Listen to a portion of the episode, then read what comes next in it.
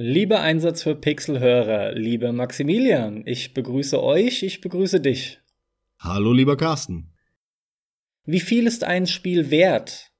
Der Grund, warum ich mir dieses Thema ausgesucht habe, ist, weil ich mal wieder so ein bisschen rumgestöbert habe, sammlermäßig, ne, so eBay und Konsorten, was sind eigentlich noch so Retail-Versionen wert, wie verhält es sich mit irgendwelchen digitalen Distributionen, die man in der Regel nicht so ohne weiteres verkaufen kann, solche Geschichten halt. Und ich kam zuletzt auf meine Shadow of the Colossus und Eco-Kollektion. Da gibt's eine Remastered-Version der ursprünglichen PS2-Klassiker für die PlayStation 3. Und es gibt sogar ein Remake aktuell, zumindest von dem einen Teil Shadow of the Colossus für die PlayStation 4. Und daran geknüpft ist natürlich auch die Wertigkeit dieser Spiele bzw. dieses Spiels. Denn du hast gewisse Sondereditionen und nun mal Editionen, die erscheinen zu spielen. Jeder kennt mittlerweile Limited Editions, Special Editions. Die sind nichts Besonderes mehr. Die steigern auch in der Regel gerade bei einem Wiederverkauf von Retail-Versionen überhaupt nicht mehr den Wert eines Spiels. Das ist quasi gleich Null. Aber gerade bei dem von mir genannten Titel oder bei den von mir genannten Titeln ist es mittlerweile einfach so, die haben einen Wert. Ich habe zum Beispiel von Ico und Shadow of the Colossus jeweils die Pappschuber-Edition für die PlayStation 2 das ist eine Erstauflage, denn diese Versionen wurden ebenfalls für die PlayStation 2 nochmal neu aufgelegt in einer Edition, die dann in einer Plastikhülle daherkam. Und da beginnt das Ganze dann nun mal schon, ne? Denn diese Pappschuber-Editionen sind halt nun mal Sammlereditionen. Das entwickelt sich dann ganz natürlich. Das sind Editionen, Erstauflagen, die sind einfach irgendwann gefragt Wenngleich das für mich nicht der einzige Punkt ist, der die Wertigkeit eines Spiels darstellt, da natürlich auch Emotionalität ganz krass mit reinspielt. Aber gleichzeitig ist das natürlich auch gekoppelt wiederum an diesen Sammlerwert. Und damit möchte ich irgendwo starten. Max, was ist denn so dein wertvollstes Spiel für dich? Hast du einen Titel, wo du ganz klar sagen kannst, das ist echt so mein, mein Schmuckstück. Dieses Spiel habe ich unheimlich gern als Sammler und ich bin stolz darauf, dass es in meiner Vitrine steht. Ja, also ich habe ja so eine kleine Sammlung, die ist nicht besonders groß, von alten Spielen, Spielen, die ich einfach mega geil gefunden habe, bis heute geil finde. Und da habe ich mir so ein paar gekauft in diesen alten PC-Boxen. Äh, in Japan habe ich mir zum Beispiel die ähm, original japanische Version von Yoshi's Island, Super Mario World 3 für den Super Nintendo geholt. Äh, sorry, Super Mario World 2 natürlich. Und da habe ich unter anderem die Original-Pappbox mit allen Inhalten von Rollercoaster Tycoon von 99 stehen und auch die englische Version von Quake 3 Arena die Original Pappbox, die habe ich mir irgendwann mal bestellt. Ich weiß gar nicht, um ehrlich zu sein, ob das so legal ist oder nicht oder keine Ahnung, weil das ist dann ja zwischen England und Deutschland und bliblablub, ich weiß es nicht. Aber darauf bin ich schon ein bisschen stolz, ist vielleicht das falsche Wort, aber die ist mir schon sehr viel wert. Die kostet auch, wenn du die holst, so, ich weiß nicht, ich glaube, ich habe damals 40 Euro, 50 Euro gezahlt.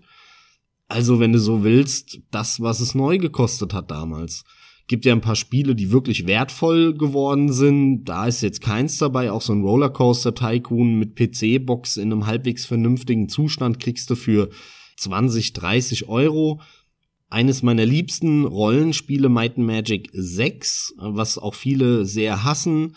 Aber für mich ist es eines der geilsten Spiele, da habe ich mir auch die Original-PC-Box geholt. Also das sind schon so ein paar, die ich mir da im Nachhinein nochmal zugekauft habe, einfach weil ich die im Regal stehen haben wollte. Weil ich die in meiner Sammlung haben wollte und es mich irgendwann nach so einer Phase, wo ich all meine Spiele verkauft habe, weggeschmissen habe oder irgendwas damit getan habe, habe ich mir echt den Arsch gebissen, weil, weil dann hatte ich alles nur noch digital Und ja, das ist erstmal geil, weil erstmal ist das Regal leer und sieht sauber aus und du musst nicht mehr irgendwo hinfahren, um das Spiel zu kaufen, sondern musst doch nicht mal das Haus verlassen und so weiter und so fort. Also der digitale Spielekauf hat ja mega viele Vorteile. Aber irgendwann vermisst du so ein bisschen dieses, dieses Sammlerstück, dieses, ey, mal aus dem Regal holen und zu sagen, oh, das war eine gute Zeit, als ich das gespielt habe. Und du verbindest ja auch häufig noch so eine, so eine Story mit den Spielen. Ich werde nie vergessen, wo ich mir damals Serious Sam gekauft habe im Saturn und ich da hingefahren bin oder, oder Skyrim damals, als es rauskam am 11.11.2011. An dem Tag nach der Uni bin ich direkt ähm, in, in Laden, hab mir Skyrim gekauft und hab dann das ganze Wochenende durchgezockt, Skyrim. Das sind, sind auch so Sachen, die vergisst man nicht und, und die verbindet man einfach mit diesen physischen Hüllen. Und wenn du die physische Hülle ha nicht hast, dann hast du auch keine Story und dann fehlt all das einfach. Und das wollte ich mir damit so ein bisschen wieder zurückholen und deswegen habe ich da so eine kleine Sammlung wieder angefangen, zumindest von meinen Lieblingsspielen. Gerade diese PC-Boxen finde ich halt auch mega geil, weil diese Papphüllen interessieren mich ehrlich gesagt gar nicht. Also so eine Papphülle, ähm, selbst wenn es von einem Videospiel ist von Anfang der 2000er, zum Beispiel Vampire Bloodlines. Vampire Bloodlines ist ein Spiel, ist für mich eines der besten Spiele aller Zeiten, wenn nicht das Beste. Da gibt's halt leider keine PC-Box mehr. Zumindest glaube ich, hier in Europa kam keine. Da gab's nur eine CD-Variante und ähm, ja, so eine DVD-Plastikbox. Wirklich, da kam nie eine normale Box? Nee, also damals, Anfang der 2000er war ja schon die Zeit, wo, wo Spiele dann auf DVD kamen, häufig für den PC. Da hatte man dann schon diese normalen Plastik-DVD-Hüllen. Und diese großen Pappboxen, wo halt noch fette Anleitung drin war und die ersten Spieletipps und äh, Garantie und irgendeinen ne Kopierschutz, äh, irgendein geiles Handbuch gedrucktes oder so, all so ein Zeug oder eine Karte. Früher war ja häufig dann noch eine, eine Karte von der Spielwelt dabei. Das gab's da schon alles nicht mehr. Ab den 2000ern war das vorbei. Das hattest du noch in den 90ern und danach ist es ausgestorben. Leider Gottes. Das ist echt schade, wirklich schade, ja. Genau das ist schon was, was meiner Meinung nach auch eine Wertigkeit ausmacht die Art der Verpackung und was beiliegt etc. Da beginnt meiner Meinung nach schon der Verfall der Wertigkeit und wir driften immer mehr in Richtung digitalen Verkauf, so sehr ich ihn auch mittlerweile mag auf der einen Seite, aber ich vermisse auch die schiere Tatsache, dass ich wirklich tolle Editionen im Schrank stehen habe, die ich nach Hause gebracht habe während ich auf der Nachhausefahrt im Bus noch die Anleitung gelesen habe, die noch sogar bunt war im Bestfall. Also, das sind lauter solche Sachen, ja. Und die fehlen mir mittlerweile. Es gibt eine sehr, sehr schöne Dokumentation oder Reportage ist es eigentlich über Good Old Games, GOG.com. Von NoClip? Hm, ich glaube ja, die, ich glaube, die war von NoClip, ja. Das ist nämlich die aktuellste und NoClip ist generell zu empfehlen. Den Kanal habe ich vor ein paar Monaten entdeckt. Der ist entsprechend spendenfinanziert von Zuschauern. Die machen lauter Hammer, Reportagen, Dokus, was auch immer. Äh, Im Zusammenhang selbstverständlich ausschließlich mit Videospielen. Also, sorry, ich wollte ja gerade nicht wirklich so ins Wort fallen, aber diesen Hammer und ja, auch die Good Old Games Reportage ist fantastisch von mir auch noch eine Empfehlung, auch Reportagen oder Dokus über Videospiele. Es gibt einen Kanal, der nennt sich Gamers, also die Mehrzahl von Gamer mit einer Besonderheit. Das A ist ein V. Was? Ja, weil die Außenmaße ja vom A und V gleich sind, nur dass der Strich in der Mitte fehlt und er auf den Kopf gestellt ist. Ach so, ja, und das und dieses. ja, es ist ein bisschen abstrakt, ja. Also ja, äh, GVMERS heißt der Kanal. Da werden auch hervorragende Dokumentationen, beziehungsweise es sind häufig eher, ja, da sind es wirklich Reportagen. Ähm, NoClip macht häufig Reportagen, das sind dann Interviews und so mit den Leuten. Da, da wird aber nicht viel aufgearbeitet. Bei Gamers ist es eher wirklich eine Aufarbeitung von einer Serie, von, von einem Publisher oder von einem Ent Entwickler. Und die ähm, ja, arbeiten das auf und dadurch ist es wie eine Dokumentation und nicht einfach nur zehn verschiedene Interviews geschnitten.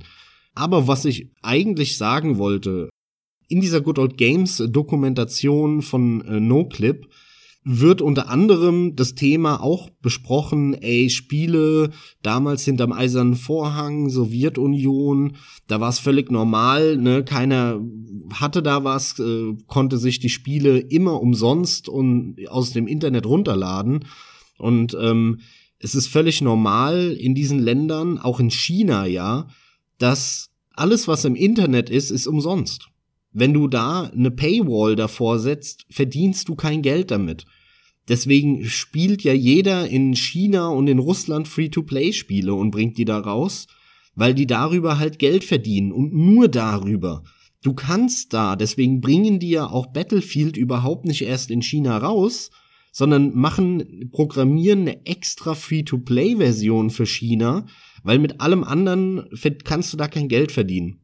Und das Interessante an dem Punkt ist, dass damals die, die Vorgänger sozusagen von Good Old Games, die Firma, ich weiß nicht mehr, wie sie hieß, die hat damals einige Interplay-Spiele rausgebracht, einige Rollenspiele wie Baldur's Gate in Polen.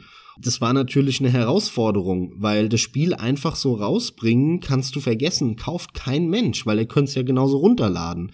Also sind die hin und haben gesagt, wir machen es ein bisschen teurer, aber dafür machen wir richtig viele Sachen dazu, ne? Eben diese Karten und ein geiles Handbuch und ein Soundtrack dazu und das und das und irgendein geiles Artdesign und hier und da und haben so ein, so ein Gesamtpaket dann verkauft. Und genau diese Mentalität findest du ja heute auch noch bei Good Old Games, aber halt in der digitalen Version. Die haben ja ganz früh damit angefangen und haben alles gesammelt, alles eingescannt an alten Handbüchern und auch die alten Spiele, die bei Steam häufig kommen da verdient Good Old Games einen kleinen Anteil dran, denn Good Old Games hat die entdeckt und aufbereitet. Steam macht es ja gar nicht. Sondern Steam sagt ja nur, ey, wollt euer Spiel bei uns verkaufen? Alles klar, hier ist ein Vertrag, so und so viel Prozent kriegen wir und ihr und Ende und jetzt ladet hoch.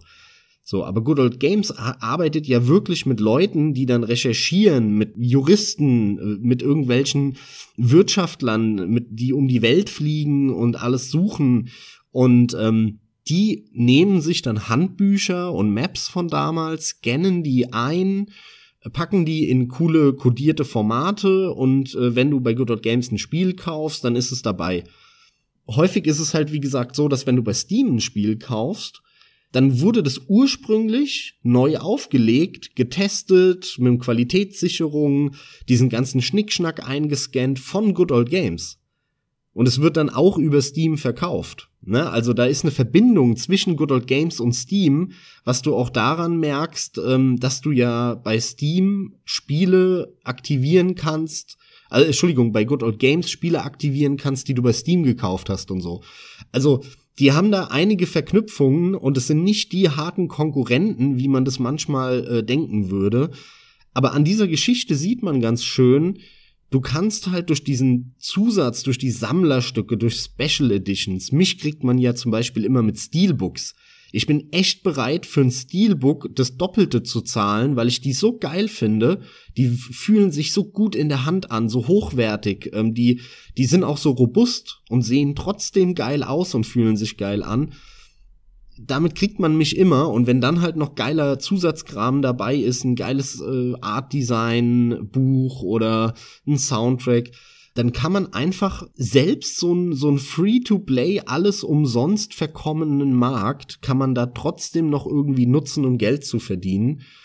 Und das ist genau der Punkt, über den wir hier eigentlich reden, was uns dann irgendwann äh, nach ein paar Jahren digitalem Spielekauf gefehlt hat, was, was wir vermisst haben, ne? Ja, mir geht's da relativ ähnlich. Also ich kann auch Good Old Games nicht genug loben. Ich muss sogar eher sagen, dass ich mir wünsche, dass bei Good Old Games immer mehr noch rauskommt. Die haben ja ihre ganz eigene Philosophie, was halt veröffentlicht wird. Wir hatten jüngst ein Beispiel, das fällt mir jetzt spontan nicht mehr ein. Wenn man es nachgoogelt, findet man es oder weißt du spontan noch, worum es ging?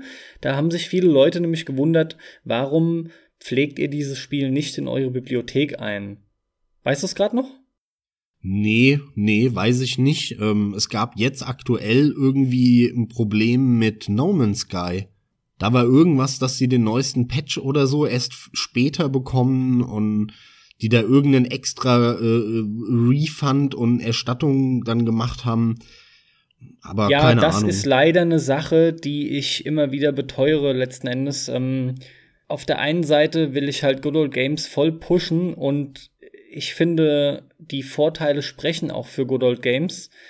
Gleichzeitig stimmt es sehr wohl, dass sich ein Punkt immer wieder herauskristallisiert, nämlich der, dass die Versorgung mit Updates ein wenig schlechter abläuft im Direktvergleich zu Steam. Das ist schade, aber die wirken da ein bisschen unterversorgt. Es ist Kleinkram letzten Endes und sie sind auch immer bemüht, aber es ist trotzdem ähm, ein Punkt, der nicht unerwähnt bleiben soll. Nichtsdestotrotz, Good Old Games ist für mich eine der Seiten, die sich wie keine andere mit Wertigkeit von Spielen beschäftigt. Denn mittlerweile ist es längst nicht mehr so, dass sie nur alte Titel hat und, und deren Wertigkeit schätzt und, und schützt tatsächlich, sondern mehr und mehr erhalten auch neue Spiele Einzug in Good Old Games. Und Good Old Games erweitert da seine Datenbank tatsächlich ja, gefühlt täglich. Also da passiert viel. Ich hoffe auch, die werden nach wie vor größer. Persönlich im Umfeld muss ich sagen, kommt Good Old Games noch nicht gut genug weg. Ich bin dran. Ich verbreite die Botschaft. Ich will, dass es noch weitere Kreise zieht und besser wegkommt. Aber um eigentlich letzten Endes wieder darauf zurückzukommen, also Good Old Games sorgt dafür, dass dieser nicht nur emotionale Wert eines Spiels bewahrt wird, sondern der tatsächliche Wert bewahrt wird. Denn Good Old Games sorgt dafür, dass Spiele, wie sie nun mal waren, in ihrer quasi reinen Form auch wieder dargestellt werden können. Und das auf modernen Systemen. Und hier sind wir halt bei einem Punkt, den ich einfach fantastisch finde. Ich finde es toll, dass es überhaupt Leute gibt, die in der großen Form dafür sorgen, dass diese Werte bewahrt werden. Das ist einfach was, was ich fantastisch finde. Ja, Steam macht halt 80 Prozent des Marktes aus, ne, des digitalen Spielemarktes. Und das merkst du halt einfach. Das ist der Mainstream. Ähm, deswegen findest du dort auch vieles als erstes, weil natürlich jeder zuerst dahin geht, weil er da einfach am meisten Geld verdient. Steam beziehungsweise Valve ist aber an einem kleinen Wendepunkt, denn die haben in den letzten beiden Jahren, also insbesondere in den letzten beiden Jahren, einige Fehler auch gemacht, ähm, haben sich ähm, durchaus auch mit einigen Sachen verkalkuliert. Das Schlimmste ist aber, und das ist genau dieser Punkt Wertigkeit, auf dieser Plattform kommt alles raus. Es gibt keine Qualitätskontrolle. Niemand prüft, was da im, im digitalen Spieleregal steht. Niemand geht hin und sagt, Schund verkaufen wir nicht. Äh, kauft eh keiner, ist eine Beleidigung für die Kunden. Sondern der Gegenteil, das Gegenteil ist der Fall.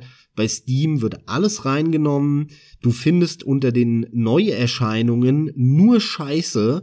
Da guckt doch wirklich kein Schwanz mehr rein bei Steam weil du dazu geballert wirst mit 99 Cent Indie billig Schrott irgendwas spielen, die kein Mensch interessieren und jeden Tag kommen 30, 40 Spiele auf Steam raus. Das ist etwas, was ich richtig behindert an Steam finde. Du kannst fast schon nicht mehr nach einem Spiel suchen, weil wenn du dich ein bisschen vertippst, dann findest du 80 andere Spiele, die fast genauso heißen weil irgendjemand mal in zwei Tagen am Wochenende ein Minispiel programmiert hat, für 99 Cent reingestellt hat und es absichtlich so ähnlich genannt hat, damit die, die sich verklicken und nicht so genau wissen, das Falsche kaufen. Also all sowas gibt's ja bei Steam und es ist halt bei Good Old Games unvorstellbar, denn dort wird jedes Spiel geprüft, da gibt's eine Qualitätssicherung, da ähm, kommt kein Schrott, sondern die sagen halt, das Spiel wollen wir bei uns verkaufen und solche Spiele nicht. Und dadurch hast du halt eine, einen Filter da drin, ein, ein Filter an Schrott. Das braucht Valve und Steam auch. Ich finde das ein bisschen ein Unding. Die haben ja einige Sachen versucht, so dass die Community das bewertet und ihr Greenlight-Programm damals und was, was die da alles versucht haben. Das Resultat ist, es kommen jeden Tag 50 Schrottspiele auf Steam, aber so richtiger Schrott, den du wirklich getrost ignorieren kannst. Und das zieht aber das Image der ganzen Plattform nach unten. Auf Dauer verkommt Steam zu einem Schrottspielehandel, wo halt ein paar große Titel sind. Und klar, diese großen Titel machen auch den Hauptumsatz, aber diese kleinen Schrottspiele werden immer wichtiger, weil halt sich viele verklicken, weil viele, äh, weiß ich nicht, dann doch das Spiel von ihrem Kumpel mal zocken wollen oder so. Also das ist einfach scheiße. Und ähm, dadurch werden auch, ob man es will oder nicht, wenn die Plattform im Image billiger wirkt und nicht mehr so wertig, dann verkommen für mich auch die Spiele, die ich auf dieser Plattform hab, etwas und sind nicht mehr so wertig im Gefühl. Und bei Good Old Games kaufe ich mir ein Spiel, da weiß ich, das wurde ausgesucht von Leuten. Da kommen halt im Jahr nur 200 Spiele auf diese Plattform und nicht 200.000 wie bei Steam da krieg ich allen Bonuskram äh, mitgeliefert. Da weiß ich, wie das dir mal passiert ist, äh, als du, als irgendwas nicht lief und du den Service angeschrieben hast die haben dir dann irgendeinen Beta-Patch, den sie noch nicht auf der Seite hatten, dann auf einen FPC-Server hochgeladen und dir einzeln geschickt und so. Also der Service ist auch ein ganz anderer. Bei Steam ist es Massenabfertigung. Da gibt's äh, Automatismen, Massenabfertigung, bumm, Ende. Da, da kriegst du keinen an die Strippe, keinen Kundenbetreuer oder so.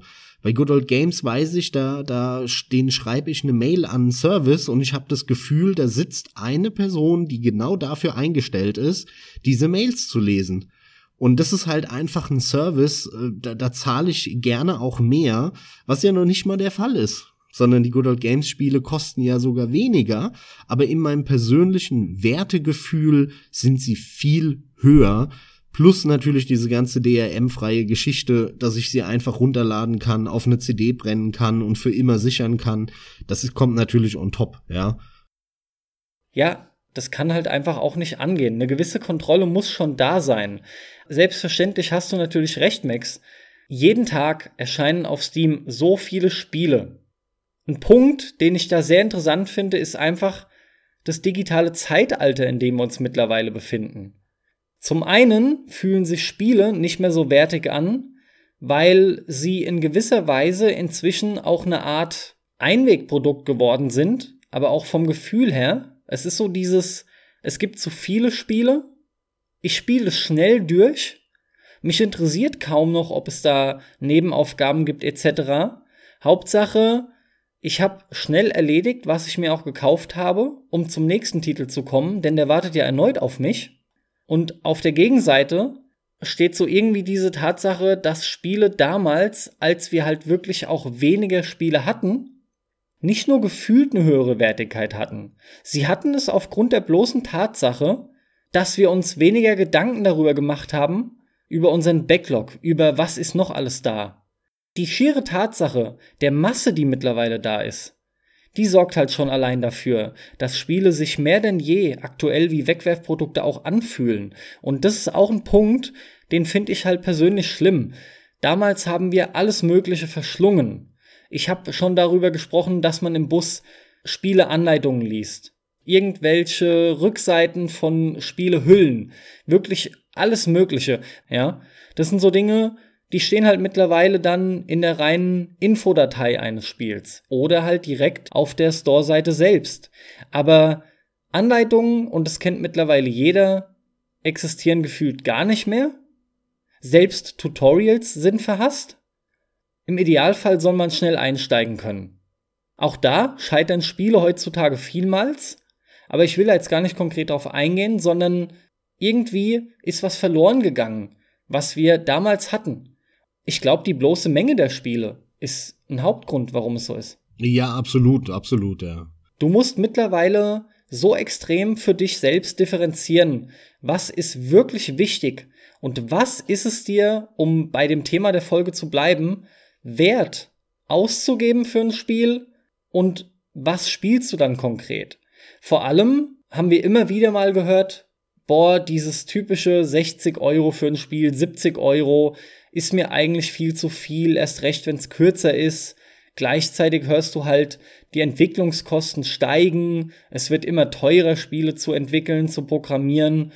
Die Leute sind nicht bereit, viel dafür auszugeben. Du hast auch wie oft schon gesagt, das wird ja kompensiert dadurch, dass es DLCs gibt, dadurch, dass halt eben diese Monetarisierung stattfindet, auch in Form von Mikrotransaktionen. Unterm Strich bleibe ich aber dabei, du musst es halt ganz knallhart für dich rausfiltern. Und ich bin der Meinung, mittlerweile ist es Bock schwer geworden, diese Filterung vorzunehmen. Denn damals, als du weniger hattest, war es halt nun mal automatisch dadurch leichter zu sagen, das ist jetzt mein Spiel der Wahl. Ich habe da lange drauf gewartet. Es gab nichts anderes. Und deswegen beschäftige ich mich jetzt auch mit diesem Titel immens. Gleichzeitig, und das ist mein letzter Satz, und dann lasse ich dich auch wieder zu Wort kommen, Max, ist es durchaus auch heute noch so, je mehr ich für ein Spiel bezahle, umso mehr Wert lege ich auch darauf, es durchzuspielen, es tatsächlich zu erleben und auch zu genießen und möglichst viel rauszuholen, weil du halt einfach diese Wertekopplung daran erkennst, ne? Je mehr du bezahlst, umso mehr erwartest du natürlich auch von dem Produkt. Also ich stimme dir da voll und ganz zu. Ich sehe das genauso. Du hast halt so eine, so eine, ja, wie soll man sagen, so eine Übersättigung an, an Spielen und an Angebot. Früher warst du froh, wenn du ähm, immer was zu spielen hattest. Da gab's Monate oder Wochen, wo du nichts zu spielen hattest, wo du nicht wusstest, dass es vielleicht was Neues gibt, wo es vielleicht gar nichts Neues gab. Wenn du wusstest, dass es was Neues gibt, dann kamst du nicht ran. Aus welchen Gründen auch immer, weil es hier nicht erschienen ist, weil es erst in einem halben Jahr erscheint, weil du kein Geld hattest dafür. Oder, oder, oder. Und dann musstest du dich halt mit alten Sachen zufrieden geben und dann hast du die doppelt und dreifach gespielt und, und ausgiebiger gespielt und mehr wertgeschätzt eben, ne? Klar, je mehr du zubombardiert wirst damit, desto mehr wird es zu Massenware. Diesen Effekt gibt's auf jeden Fall. Es gibt aber noch einen anderen und das wird, geht jetzt, ich sag mal, so ein bisschen in die wissenschaftliche Richtung. Ich versuche mich kurz zu fassen. In der Volkswirtschaftslehre gibt's vier Arten von Güter. Videospiele waren früher ein sogenanntes privates Gut oder, wie man das auch nennt, normales Gut. Wie ist das definiert? Normales Gut, was ist damit gemeint? Ähm, stellt euch so eine Tabelle vor, die hat zwei Zeilen und zwei Spalten. Es gibt einmal gibt's eine Rivalität zwischen den Produkten und keine Rivalität. Auf der einen Achse und auf der anderen Achse gibt es ein Ausschluss von dem Produkt oder keinen Ausschluss. Und dann hast du eine Matrix mit vier Feldern. Und ein normales Gut ist es, wenn du sowohl eine Rivalität hast, also das bedeutet, wenn ich im Mediamarkt das Spiel aus dem Regal nehme, kann es kein anderer mehr rausnehmen und kaufen. Ja, das ist eine Rivalität auf Produktebene. Und wenn du einen Ausschluss hast, das heißt, nicht jeder kann das Spiel kaufen. Da gibt's verschiedene Möglichkeiten. Zum Beispiel bei Steam gibt's einen Ausschluss. Du kannst dir Sachen auf Steam nur kaufen, wenn du bei Steam einen Account hast. Ansonsten kannst du da nichts kaufen. Oder alleine schon die Tatsache, dass es einen Preis hat, bedeutet, irgendwie schließt du Leute aus, weil es gibt Leute, die sind nicht bereit, so viel Geld dafür zu zahlen. Jetzt fragt ihr euch, okay, was, was ist denn dann, äh, wo kann man denn jemanden ausschließen? beziehungsweise äh, nicht ausschließen. Äh, Militär ist, der, ist das Lehrbuchbeispiel. Militär ist ein öffentliches Gut. Da gibt's weder Rivalität, also nur weil ich verteidige wer werde, heißt es nicht, dass du weniger verteidigt wirst. Ja, weil ja die Verteidigung für das ganze Land ist. Gleichzeitig ähm, gibt es aber auch keinen Ausschluss. Ne? Du kannst ja, das, das Land wird verteidigt, also jeder gleich. Ne, das heißt ja nicht, das Militär geht nur für dich jetzt in den Krieg, aber für dich nicht. So, ne? Also das ist ein klassisch öffentliches Gut. Als die Spiele halt noch im Regal gestanden haben, war das ein stinknormales oder, oder privates Gut, wie, wie die Wirtschaftswissenschaftler das nennen. In dem Moment, wo das digitale Güter geworden sind, gab es ja eine Besonderheit. Und zwar war die Besonderheit, dass die Rivalität weggefallen ist. Denn es steht ja jetzt nicht mehr im Mediamarkt und wenn ich die Hülle mir wegschnappe, dann kannst du es nicht mehr kaufen. Sondern jetzt ist es bei Steam auf einem Server hochgeladen. Und ob ich das jetzt kaufe und mir eine Kopie davon runterlade oder 100 andere gleichzeitig und die 100 Kopien runterladen, ja, ist doch egal. Es gibt keine Rivalität mehr beim Produkt. Es gibt einen Ausschluss immer noch, weil es, du kannst ja sagen, das Spiel ist ab 18, okay, dann kann schon mal keiner kaufen, der jünger ist als 18. Ähm, du musst einen Steam-Account haben, ansonsten kannst du das Produkt, hast du auch keinen Zugang dazu. Ne, also es gibt schon immer noch einen Produktausschluss, wie so eine Art Clubmitgliedschaft, aber es gibt keine Rivalität mehr, denn es sind ja nur noch runtergeladene Kopien von irgendeinem Softwareprogramm, das auf einem Server liegt. Und in dem Moment ist es kein normales Gut mehr wirtschaftswissenschaftlich gesehen, sondern ein sogenanntes Clubgut. Weil das wie ein Verein ist, ne? Weil in einem Verein ist nicht jeder drin. Da wird ausgeschlossen. Da sind nur bestimmte Mitglieder drin, die dafür Geld bezahlen. Aber jeder kann ein Vereinsmitglied sein und er nimmt dem anderen dadurch nichts weg. Also es gibt keine Rivalität. Das heißt, genau so ein Gut haben wir hier mittlerweile. Und das heißt im Umkehrschluss, um wieder zurück auf die Wertedebatte zu kommen, ein, ein Produkt ist ja immer das wert, was man dafür bereit ist zu zahlen. Und das ist nicht bei jedem gleich, sondern der eine sagt, das ist mir 80 Euro wert, der andere sagt, das ist mir 500 wert und der andere sagt, ich würde es noch nicht mal nehmen, wenn du mir 20 Euro drauflegst. Ja, das heißt, die, die Wertigkeit ist ja eine total subjektive Frage von Produkten. Und klassischerweise ist es so, dass diese Clubgüter eher eine Art Werteverfall haben, weil ja eben diese Rivalität wegfällt.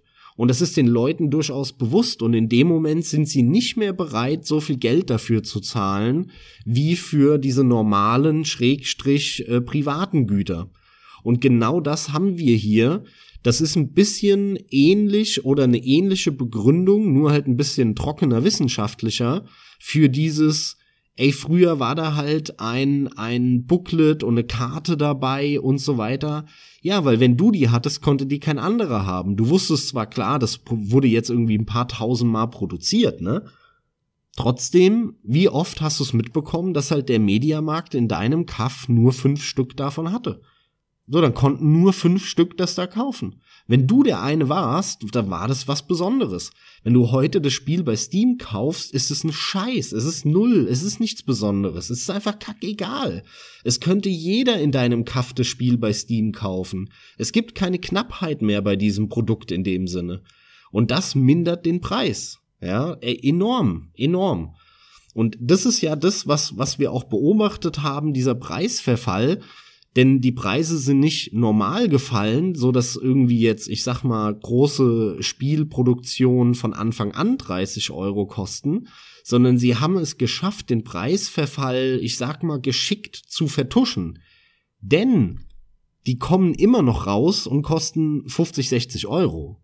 Und kein Schwanz kauft es sich dafür. So gut wie keiner. Ein paar Hardcore-Fans und danach kommt direkt der erste 50% Sale, dann ist es eigentlich auf dem Normalpreis, ja, für, für das es die, die meisten Leute kaufen, aber naja, dann, dann pushen sie es nochmal, indem sie hier 50% off dran schreiben, obwohl das eigentlich der normale Preis wäre am Markt. Und da muss man halt gucken, ob es sich lohnt, solche Produktionen noch zu machen, wenn, ob man da genug Umsatz und genug ähm, Gewinn dran hat. Also die Thematik ist wirklich sehr komplex, was Wertigkeiten angeht, aber ich wollte hier noch mal, ich sag mal, ein bisschen eine anspruchsvollere Herangehensweise vielleicht einbringen, um zu erklären, warum die Wertigkeit einfach sehr stark gelitten hat, insbesondere halt durch diese Digitalisierung der Spiele. Und on top kommt noch der von dir genannte Aspekt, dass halt du mittlerweile zugeballert wirst damit und du eh schon keine Zeit mehr hast, all das zu spielen, was du, was dich interessiert und was du spielen willst, was auch noch mal den Wert drückt. Also der Wert ist massiv in den Keller gegangen bei Spielen. Und das siehst du ja, deswegen gibt's ja alle Woche hier den Sale 50%, 75%, 80% off, weil die ansonsten nicht mehr genug verkaufen. Gefühlt kaufe ich sogar Spiele nur noch im Sale und das ist das andere Ding. Wann kaufst du denn ein Spiel noch zum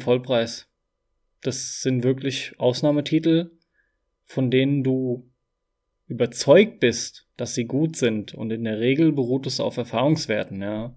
Diese Blindkäufe finden auch relativ selten trotz allem statt. Und ja, ich möchte auch nochmal anknüpfen an die digitale Distribution. So schön die auf der einen Seite ist, geknüpft daran ist halt auch die Tatsache, dass du oft, ja, jetzt abseits von Good Old Games, das stimmt schon, hast du halt aber auch dein DRM und du bist halt gebunden. Das ist bei den meisten Spiele-Clients so, bei den meisten Publisher-Clients so. Und ein Spiel, was an dem einen Tag noch so aussieht, sieht an dem anderen Tag durch irgendeinen Patch schon wieder vollkommen anders aus. Und bereits dadurch kann sich schon eine Wertigkeit grundlegend verändern. Mhm. Absolut richtig, ja. Und das darf man echt nicht unterschätzen. Denn das ist quasi schon ein Dilemma, möchte ich sagen, in das wir uns begeben, weil wir da mittlerweile reingedrängt wurden. Wir, wir neigen dazu, es zu sehen als etwas Tolles. Es ist praktisch, es bietet sich an, es hat viele Vorteile. Das ist korrekt. Aber die Nachteile sind halt auch einfach nicht von der Hand zu weisen. Gerade in der heutigen Zeit, wo es mehr Spiele denn je gibt, ist es einfach mittlerweile ein Krampf, das Ganze rauszufinden, wertemäßig irgendwie zu etablieren und wirklich sagen zu können, jawohl, für das Spiel lohnen sich 60 Euro. Hier ist es eine Sauerei, dass überhaupt 20 gefordert werden. Und das ist übrigens auch ein Punkt, den ich immer wieder bemerke. Wie oft werden Indie-Titel, die schon weniger Geld verlangen, auch noch abgestraft? Ich finde halt, es wird viel zu oft zu Unrecht die Wertigkeit eines Spiels an den falschen Maßstäben gemessen. Also in Zukunft behaupte ich, werden wir ähm, Videospiele Dienste bekommen, wie heute schon bei Filmen, nämlich Netflix und so weiter, Spiele-Abos, die werden kommen. Und die Begründung ist die, die ich eben genannt habe äh, vor ein paar Minuten. Denn wir reden hier nicht über normale Güter, sondern über Clubgüter. Und das ist ein Verein. Da bezahlst du einen Mitgliedsbeitrag und dann kannst du die Vorteile dieses Clubs genießen. Und genau das hast du ja bei Netflix und Amazon Prime und diesen ganzen Abo-Diensten. Und genau das wird bei Videospielen auch kommen. Steam wird in ein paar Jahren genauso wie Sony und Microsoft, Microsoft hat es ja schon, anbieten, dass du im Monat 50, 100, 300, wie viel auch immer Euro bezahlst und dafür Zugriff auf eine ausgewählte Bibliothek hast, die du jederzeit spielen kannst oder auf alle Spiele, die es für die Plattform gibt. Das wird dann wahrscheinlich der teuerste Beitrag. Ne? Die werden da versuchen, das irgendwie künstlich dann noch zu differenzieren. Aber im Prinzip wirst du einen Beitrag zahlen, um in diesem Club ein Mitglied zu sein und dann kannst du die Spiele spielen. Das wird kommen, das ist unvermeidlich. Das dauert nur ewig, weil die Leute im Kopf halt immer noch diese Spiele, diese digitalen Güter behandeln wie normale Güter, auch wenn sie das schon lange nicht mehr sind. Zumindest in dem Moment nicht, wo du sie übers Internet kaufst.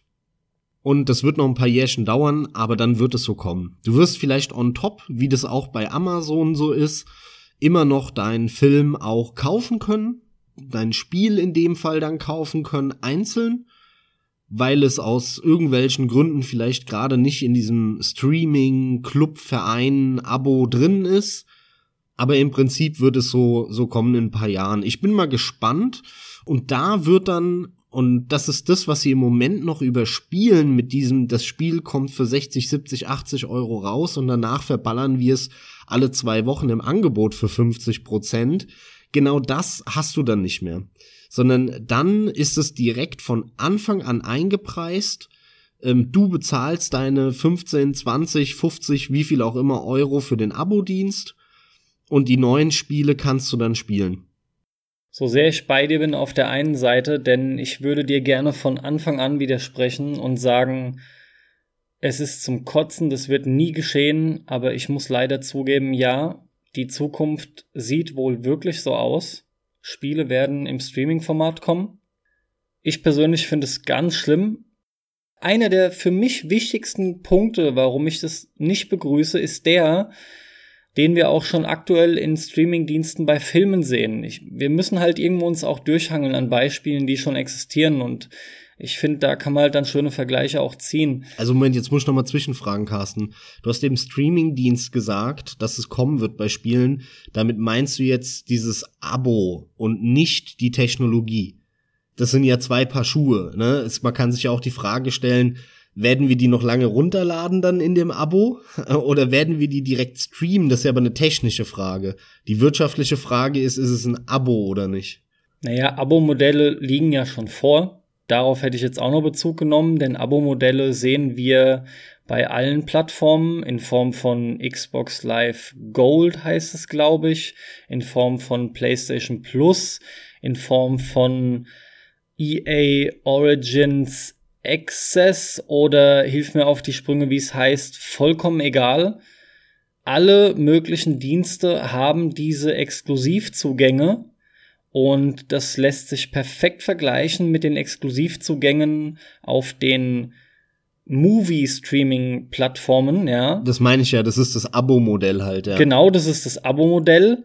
Aber ich meine sehr wohl auch die technische Seite. Ich bin auch davon überzeugt, und so habe ich dich auch gerade verstanden, äh, dass die Zukunft darin besteht, dass Spiele das dauert zwar noch länger, aber Spiele werden wahrscheinlich auch überwiegend gestreamt werden. Nee, das, das habe ich nicht gemeint. Ähm, das ist sicherlich ein Punkt, über den, den wir auch gleich nochmal kurz ansprechen können oder du, wenn du jetzt willst. Aber ich meinte wirklich nur das Abo-Modell. Das wird immer stärker kommen, ähm, bis es vielleicht sogar reine Spiele-Abos gibt, wo du gar kein einzelnes Spiel mehr kaufen kannst. Ja, dass du dir halt wirklich bei Steam irgendwie den 50 Euro im Monat gibst und du kannst jedes Spiel spielen, so lange und so oft du willst. Vollkommen verstanden. Dann lass uns auch dabei bleiben, denn ich finde die reine Technik, was Streaming angeht in Bezug auf Spiele, ist eine andere Geschichte. Die können wir woanders mal irgendwann einweben. Äh, hat in meinen Augen jetzt hier tatsächlich für die Wertigkeit nichts zu suchen. Das ist irrelevant. Aber tatsächlich, was die Abo-Modelle angeht, ist es so, um nochmal Bezug zu nehmen auf die Abo-Modelle, die wir auch schon längst bei Filmen haben. Da kann ich halt aufgrund von Erfahrungswerten bereits sagen, dass ich es überhaupt nicht toll finde, dass ich gezwungen werde, mehrere Dienste, Abos eben nun mal einzukaufen, in Kauf nehmen zu müssen, weil halt auch hier unweigerlich die Exklusivitätenrangelei ansteht, ne? Was wir in der Retail-Fassung auch immer schon haben mit Exklusivtiteln. Bei Spielen jetzt natürlich wieder, aber das, das hast du auch bei Filmen genauso. Ähm, bleibt hier auch in der Form vorliegen, bleibt hier auch bei den Streaming-Diensten genauso vorhanden. Wir haben einfach diese Exklusivdeals und die nerven halt, weil du musst jedes Mal überlegen, was möchte ich halt schauen, wo möchte ich Mitglied sein.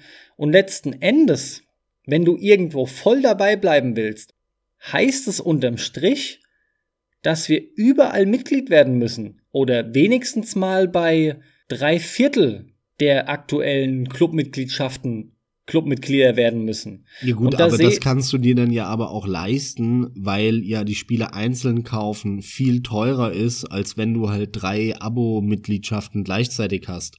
Ich meine, stell dir mal vor, du würdest dir heute all die Filme auf DVD kaufen oder zumindest nur ausleihen, nur ausleihen, für jeden Film deine 2,99 Euro oder 3,99 Euro zahlen, die du auf Amazon Prime und Netflix und Pipapo guckst was würdest du denn dann bezahlen im Monat?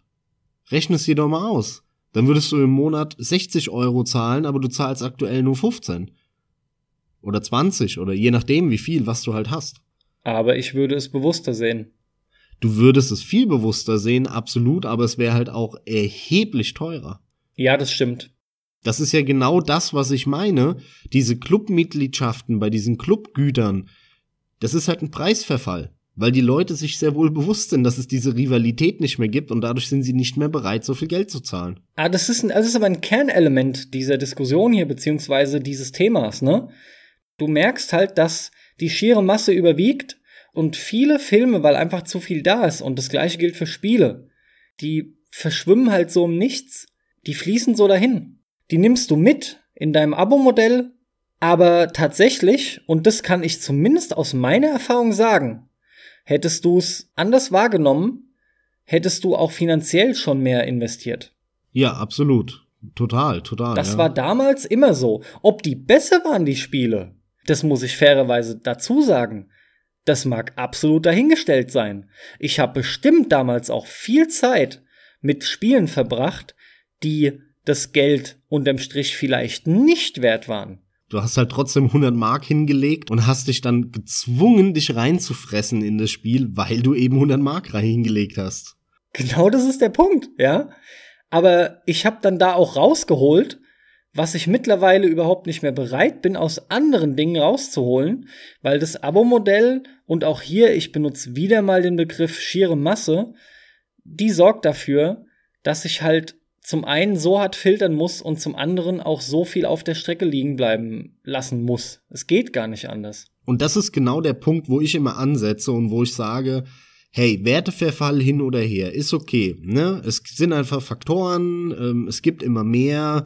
Das heißt, die Spiele sind einem vielleicht nicht mehr so viel wert wie früher. Zumindest der Masse. Alles klar. Punkt dran ist Fakt. Dann kommt's halt zu solchen Abo-Modellen oder so, ist die logische Konsequenz. Was ich aber nicht verstehe ist, genau dann brauche ich, und damit sind wir wieder, um den Bogen zu spannen, bei Good Old Games von vor einer Dreiviertelstunde oder so. Good Old Games lädt nicht jeden Scheiß hoch. Good Old Games filtert nämlich. Ich würde sehr schnell ein Abo abschließen und Good Old Games im Monat 5 oder 10 oder 15 Euro geben, um alles spielen zu können bei der ihrer Bibliothek, von der ihrer Bibliothek. Bei Steam Weiß ich nicht. Hätte ich damit vielleicht ein gewisses Problem, weil da würde ich nämlich auch ohne Ende Geld zahlen für solche Schrottspiele, die mich einen Scheiß interessieren. Und es sind zu 99% Schrottspiele bei Steam. Zumindest mal gemessen an den Releases, an den Veröffentlichungen auf Steam. Das muss ich jetzt gerade auch nochmal an der Stelle bekräftigen, weil ich glaube, einige würden spontan reinhauen. Aber wenn ihr euch wirklich mal anschaut, wie viele Spiele auf Steam am Start sind, dann ist es prozentual gesehen wirklich zutreffend, was der Mac sagt. Ja, und dazu kommt halt, Steam muss sich ja aber finanzieren. Steam ist viel größer als Good Old Games. Eine viel größere Plattform und so, da sind viel mehr Mitarbeiter hinten dran. Das heißt, der Abo-Dienst, der müsste mehr Abonnenten haben oder müsste halt erheblich teurer sein. Ich würde da lieber Good Old Games wählen. Lirum Larum, mein Punkt ist einfach der, du brauchst eine Filterung. Und diese Filterung macht die Spiele dann auch wieder wertvoller. Ne, das ist das Resultat davon, weil du nämlich nicht so zu bombardiert wirst, sondern du ähm, gemütlich deine Empfehlungen bekommst und da werden halt dir Sachen ausgesucht und gesagt, das äh, haben wir getestet, das ist geil und so weiter.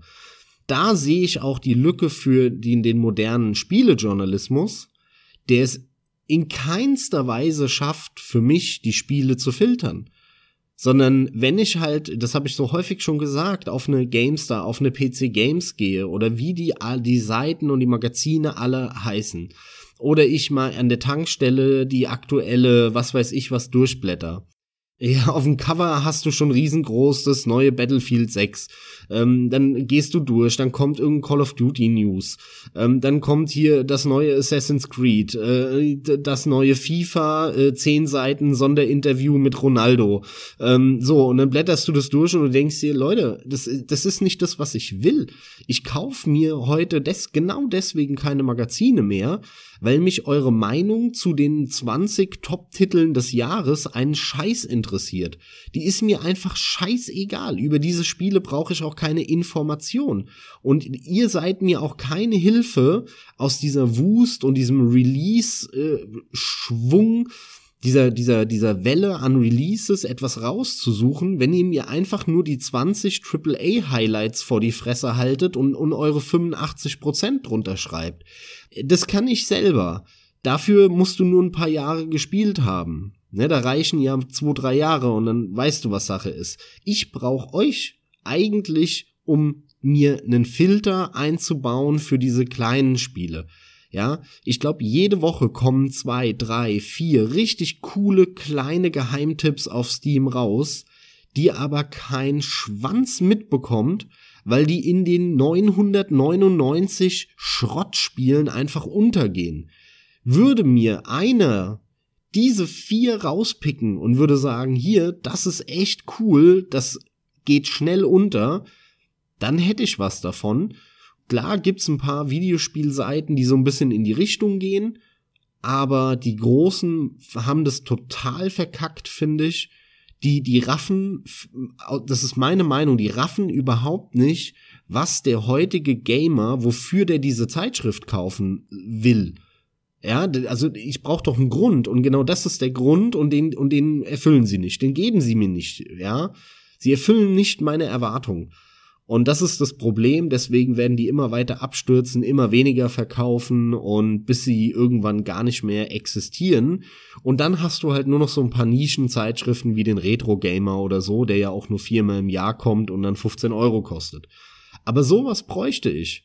Ich will mal auch online, meinetwegen online, ist mir ja scheißegal, ob in gedruckter Form oder nicht, äh, kann mir auch online einer machen, der jede Woche die Steam Releases durchgeht und mir die besten zehn Titel der Steam Releases der letzten Woche raussucht. Und dann kann ich immer schön am Wochenende die mir angucken. Dann soll er halt das eine AAA-Spiel dazu packen und dann sind aber noch neun andere Spiele dabei. Und genau das vermisse ich eben. Und das würde, würde für mich dann eben auch den besseren Überblick zur Folge haben und damit aber auch wieder, ich sag mal, einen Einfluss auf die Wertigkeit. Und äh, ich hätte dann wieder auch das Gefühl, als würden vielleicht mehrwertige Spiele bei Steam kommen und meine Zahlungsbereitschaft würde in die Höhe gehen und ich würde wieder mehr Geld da lassen und nicht nur alles äh, kaufen, wenn es gerade mal 75% off ist. Leider ist es so, gerade die Magazine bringen halt echt AAA-Titel, mal einen Klassiker und letzten Endes dann auch halt nur AAA-Indie-Titel. So paradox es jetzt erstmal klingen mag, aber halt eben nur die Indie-Titel, über die halt einfach jeder redet.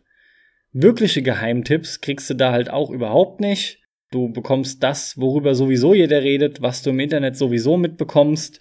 Von daher Qualitätsfilterung Nö, nicht wirklich. Und da wäre es schön, wenn das mal anders liefe. Ja, Carsten, dann lass uns noch mal kurz zusammenfassen. Spieler haben an Wert verloren, das sehen wir, glaube ich, alle und da sind wir uns einig. Wie es genau weitergeht, steht natürlich ein Stück weit in den Sternen. Es wird mit Sicherheit vermehrt und stärker solche Abo-Modelle geben. Es wird mit Sicherheit auch parallel immer so eine Special Edition geben, ähm, die sie halt extrem aufmotzen müssen mit irgendeiner Figur dabei und eine Soundtrack und so, ne, für die Hardcore-Fans. Und das ist auch ganz schön, da kann man dann trotzdem noch immer mal was fürs Regal kaufen, aber eigentlich ist die Zeit vorbei und die wird auch nie so wirklich wiederkommen. Dafür hat die jetzige Zeit einfach andere Vorteile. Man muss das Haus nicht mehr verlassen, es ist alles sehr bequem und sehr einfach und wir bezahlen auch erheblich weniger für unser Hobby, was wir so mögen. Da muss man halt auch mit dem ein oder anderen Nachteil leben. Was ist besser, ist halt schwierig zu sagen. Es ist ein Plus-Minus-Null, glaube ich, am Ende des Tages. Diese Abo-Modelle werden halt aber definitiv dazu führen, dass ähm, wir zu viel mehr Spielen Zugang erhalten und die erschlagen uns ja jetzt schon eigentlich.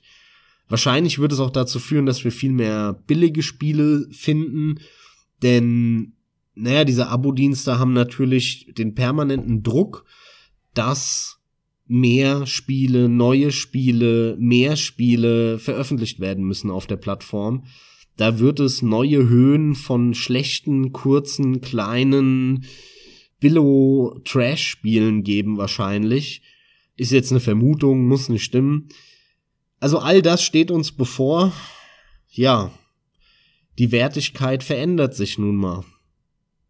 Ich bin halt gespannt, was die Zukunft für uns dahingehend bereithält, weil ich persönlich, und deswegen hatte ich den Cast ursprünglich gestartet, einfach einen Werteverfall sehe, der mir halt widerstrebt. Ich versuche permanent für mich Spiele wertiger zu machen, gerade auch im Zusammenhang damit, dass man von einem Spiel zum nächsten hetzt gefühlt, zumindest aus meiner Perspektive als jemand, der möglichst viel mitbekommen möchte. Auch ich stelle immer wieder fest, je mehr ich finanziell in einen Titel investiere, umso wertiger fühlt er sich für mich an, umso mehr möchte ich ihn auch automatisch durchspielen. Das ist ganz normal. Du hast mehr dafür bezahlt, letzten Endes auch durch deine Arbeitskraft. Du willst halt dann, dass er dir auch was gibt. Das ist aber leider einfach nicht immer der Fall. Das ist übrigens auch ein Punkt, der tritt natürlich oft ein. Das war schon früher so. Du hast Titel gehabt, auf die hast du hingespart, um dann halt festzustellen, die sind scheiße. Aber das ist einfach so. Ich denke, es ist halt wichtig auch noch zu sagen, dass äh, in Zusammenhang mit emotionalen Werten, die man bei Spielen hat, die auch natürlich sehr groß sind, daraus entstehen allem voran auch natürlich die ganzen Sammlerwerte. Es ist der Spaß letzten Endes, der auch die Wertigkeit für einen selbst immer wieder neu definiert. Das ist was, das lässt sich auch in Geld nicht aufwiegen. Das ist ein Punkt, den muss man für sich in einem gewissen Erfahrungswert auch widerspiegeln, weil man das immer wieder an neuen neuen Titeln, neuen Genre etc. feststellt für sich selbst. Und von daher, wir kommen letzten Endes vielleicht auf einen gemeinsamen Nenner, auch wenn Spiele aufgrund der Tatsache, dass sie so vielzählig mittlerweile geworden sind, an Wert verloren haben. Es liegt an uns, die Wertigkeit von Spielen zu bewahren. Jeder hat da seine eigenen Erfahrungen, seine eigenen Erlebnisse jeder hat auch seine eigenen Titel, die er irgendwo für sich im Herzen behält. Nostalgie hin oder her, aktuelle Titel hin oder her. Man hat ja auch immer wieder positive Entdeckungen und Erfahrungen. Wertigkeit ist was Schönes an Spielen und ich hoffe, dass sie nicht noch viel weiter abnimmt, trotz der ganzen Modelle etc., die uns bevorstehen, die wir erwarten, die wir auch befürchten. Ich hoffe eher, dass die Wertigkeit ein Stück weit auch bewahrt wird. Und ich denke, das ist möglich. Und das ist was, was einfach in unserer Hand liegt. Wir wertschätzen Spiele sehr, deswegen machen wir den Cast.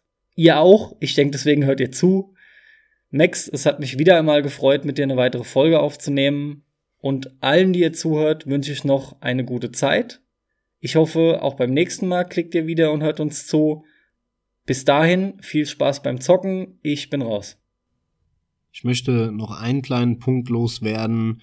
Und zwar glaube ich, dass es eher ein Problem von uns ist, denn Leute, die in dieser Zeit und mit diesem, ich sag mal, etwas niedriger wertigen ähm, Spielegefühl groß geworden sind, haben damit gar nicht so das Problem. Wir sind es gewohnt, dass jedes Spiel etwas Besonderes ist und davon müssen wir uns lösen. Und das bedeutet im Umkehrschluss, wenn dich ein Spiel nicht fesselt, dann wirf es weg dann spiel es nicht weiter, die Zeit ist zu kostbar, dann spiel das nächste und hoff, dass es dich mehr fesselt. Die Zeiten sind einfach vorbei und daran müssen uns auch wir alte Säcke anpassen. Insofern, naja, damit möchte ich das Ganze hier beenden. Viel Spaß euch und danke fürs Einschalten. Adios.